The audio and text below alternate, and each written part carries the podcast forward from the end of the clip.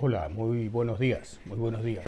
Abrazos y saludos de Abuelo Educa. Estoy por acá para proseguir con esta actividad relacionada con las instrucciones para eh, aplicar el libro 7 hábitos para mejorar la autoestima de tu hijo.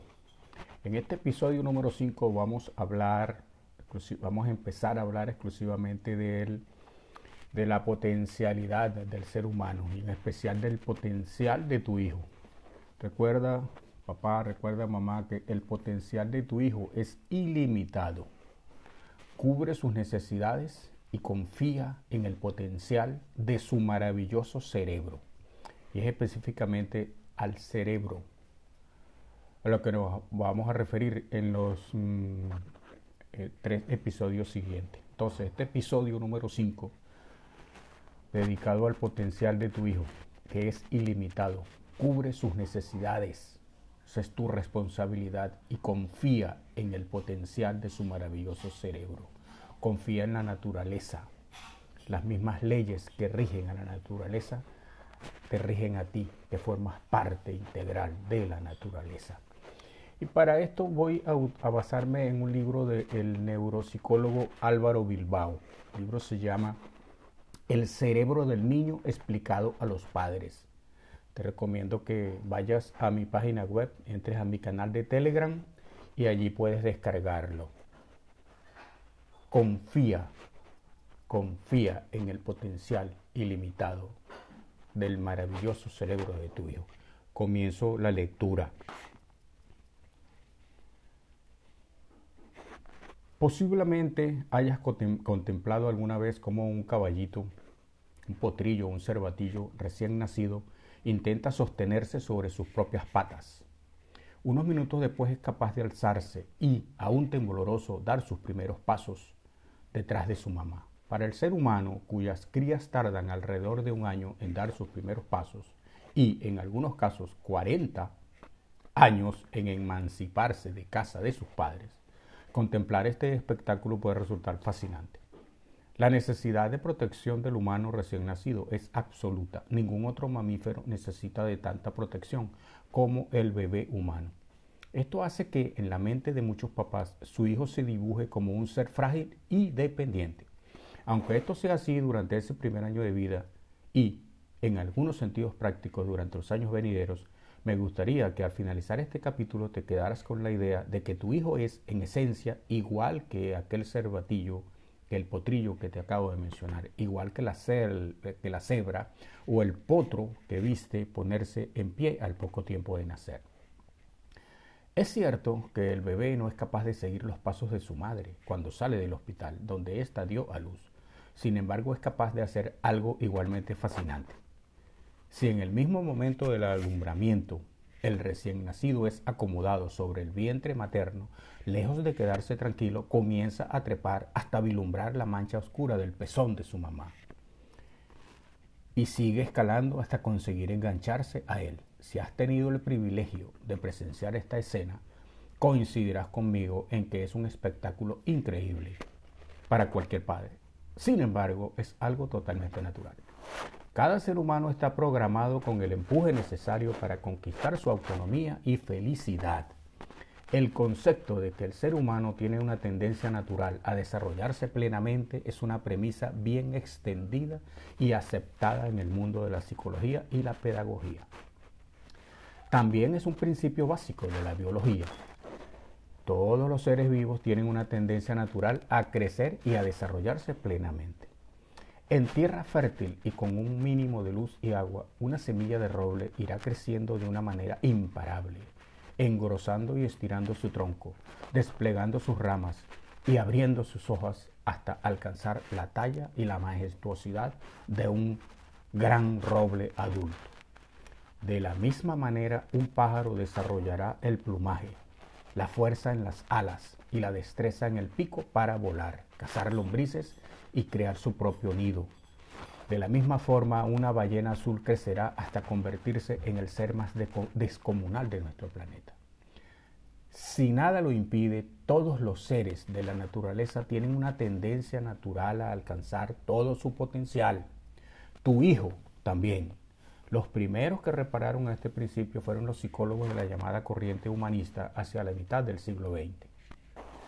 Por aquel entonces, la psicología se debatía entre dos grandes escuelas. El psicoanálisis, que defendía principalmente que el ser humano estaba condicionado por deseos y necesidades inconscientes, y el conductismo, que destacaba el papel de las recompensas y los castigos en la determinación de nuestra conducta y de nuestra propia felicidad. Abraham Maslow, padre de la psicología humanista, defendía la tesis de que el ser humano, al igual que otros seres vivos, tiene una tendencia natural al desarrollo pleno, escúchese bien, tendencia natural al desarrollo pleno. En el caso de un, árbol del cerezo, ese desarrollo pleno se traduce en el florecimiento de cada abril y en ofrecer frutos dulces y deliciosos. En el caso del guepardo, desarrollarse plenamente significa correr más rápido que ningún otro animal terrestre. Y en el caso de la ardilla, significa ser capaz de tener una madriguera y hacer acopio de frutos secos para el invierno. Para el ser humano, alcanzar el potencial tiene connotaciones que implican una mayor evolución que en las plantas o los animales, aunque el principio de desarrollo es el mismo. Dado que tu hijo tiene un cerebro complejo que le permite sentir y pensar, desarrollar relaciones sociales y alcanzar metas, su naturaleza le pide un poquito más que a un pájaro. El cerebro humano muestra una tendencia natural a sentirse bien consigo mismo y con otras personas, a buscar su felicidad y a encontrar sentido a su existencia. Los psicólogos llamamos a este fin último de todo ser humano la autorrealización. Y sabemos que toda persona, si se reúnen las condiciones necesarias, tiende a ella. El mismísimo Steven Pinker, uno de los neurocientíficos que más ha estudiado la evolución de nuestro cerebro, asegura que la lucha por la vida, el deseo de libertad y la búsqueda de la propia felicidad forman parte de nuestro ADN. De acuerdo con Abraham Maslow, alcanzar su potencial significa para el ser humano sentirse bien con otras personas, sentirse bien consigo mismo y llegar a alcanzar un estado de armonía y satisfacción plena. En este sentido, Maslow ilustró esta tendencia al desarrollo con una pirámide de necesidades básicas, que seguro que usted, papá, que usted, mamá, conoce. Y si no la conoce, búsquela, investiguela. A continuación voy a compartir un breve resumen de esa pirámide. En la base de esa pirámide están las necesidades vitales, alimentación, agua, sueño, descanso y higiene. La mayoría de los papás y las mamás creen que eso es lo, lo único necesario. Darle comida al muchacho, vestirlo y tenerlo bajo un techo. El segundo nivel de necesidades es la seguridad. Tu hijo necesita sentirse seguro, no amenazado, sin agresiones y sin miedos. En el tercer nivel, en el sentido ascendente, está el amor y la pertenencia. Tu hijo necesita amor, cariño y amistad. En el cuarto nivel de esta pirámide, tu hijo necesita autoestima, confianza, respeto y sentirse valorado.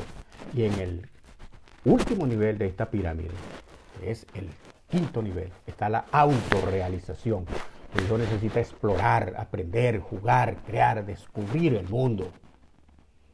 Como bien ilustra la imagen anterior, al igual que un árbol, tu hijo necesita de unas condiciones mínimas para crecer y desarrollarse. Básicamente, un poco de tierra firme, agua, luz de sol y espacio para crecer es lo que necesita el árbol. El cerebro de tu hijo también tiene unos pocos requisitos básicos. En el ser humano, la tierra firme, el primer nivel equivaldría a la seguridad física que le proporciona el hecho de crecer con las necesidades básicas de alimentación, descanso, higiene y cubierta. Si tu papá, si tu mamá fallas en esa necesidad básica fundamental, tu hijo lo va a sufrir en carne propia durante toda la vida. Así como un entorno de seguridad en el hogar libre, en un hogar libre de amenazas o malos tratos, que corresponde al segundo nivel, es determinante en el desarrollo físico, mental y en el desarrollo cerebral de tu hijo. En el tercer nivel, el agua con la que se riega el cerebro no es otra cosa que el cariño de unos padres afectuosos que protegen y nutren emocionalmente a un niño y facilitan que alcance una buena autoestima. En mi opinión, el objetivo fundamental que debe tener todo padre, toda madre en la crianza de su hijo es criarlo con autoestima elevada y elevado amor propio. En cuarto lugar, y en la misma manera que un árbol necesita de espacio para desarrollarse, un hijo, un niño necesita de confianza y la libertad de sus padres, ya que de otra manera su talento y deseo de explorar puede acabar ahogado por la inseguridad y la falta de espacio que le transmiten sus padres. Finalmente, así como las ramas de un árbol se estiran para alcanzar los rayos del sol, el cerebro del niño busca de manera natural estímulos que le permitan explorar, jugar, experimentar y descubrir el mundo de los objetos y de las personas que lo rodean en busca siempre de un desarrollo pleno. En muchos de los capítulos del libro que, ya que, estoy leyendo en esta oportunidad, le recuerdo del, neuro, del neuropsicólogo Álvaro Bilbao, el cerebro del niño explicado a los padres. Qué título tan relevante para el, eh, eh, eh, el tema que nos ocupa durante todas estas semanas. Recuerda que tu hijo es como un árbol programado para crecer y desarrollarse plenamente. Recuerda que tu hijo es como un árbol programado para crecer y desarrollarse plenamente. Ni sus maestros, ni sus padres, ni tu propio hijo saben todavía qué tipo de árbol llegará a ser qué tipo de ser humano llegará a ser. Con los años llegarás a descubrir si tu hijo es un imponente roble, un chopo solitario, un cerezo lleno de frutos, una resistente palmera o un majestuoso araguaney o, o samán. Me refiero a árboles de mi querido país Venezuela. En lo que sí puedes confiar escucha bien papá, escucha bien mamá, en lo que sí puedes confiar es que en el cerebro de tu hijo, que el cerebro de tu hijo está programado para desarrollarse plenamente y alcanzar todo su potencial. Y en muchísimos casos, papá y mamá, tu única labor, será precisamente esa, confiar. Recuerda, el potencial de tu hijo es ilimitado. Cree y confía en su maravilloso cerebro y espera con calma y fe. Hemos terminado por el día de hoy con este episodio número 5. Se despide abuelo Educa. Hasta la vista.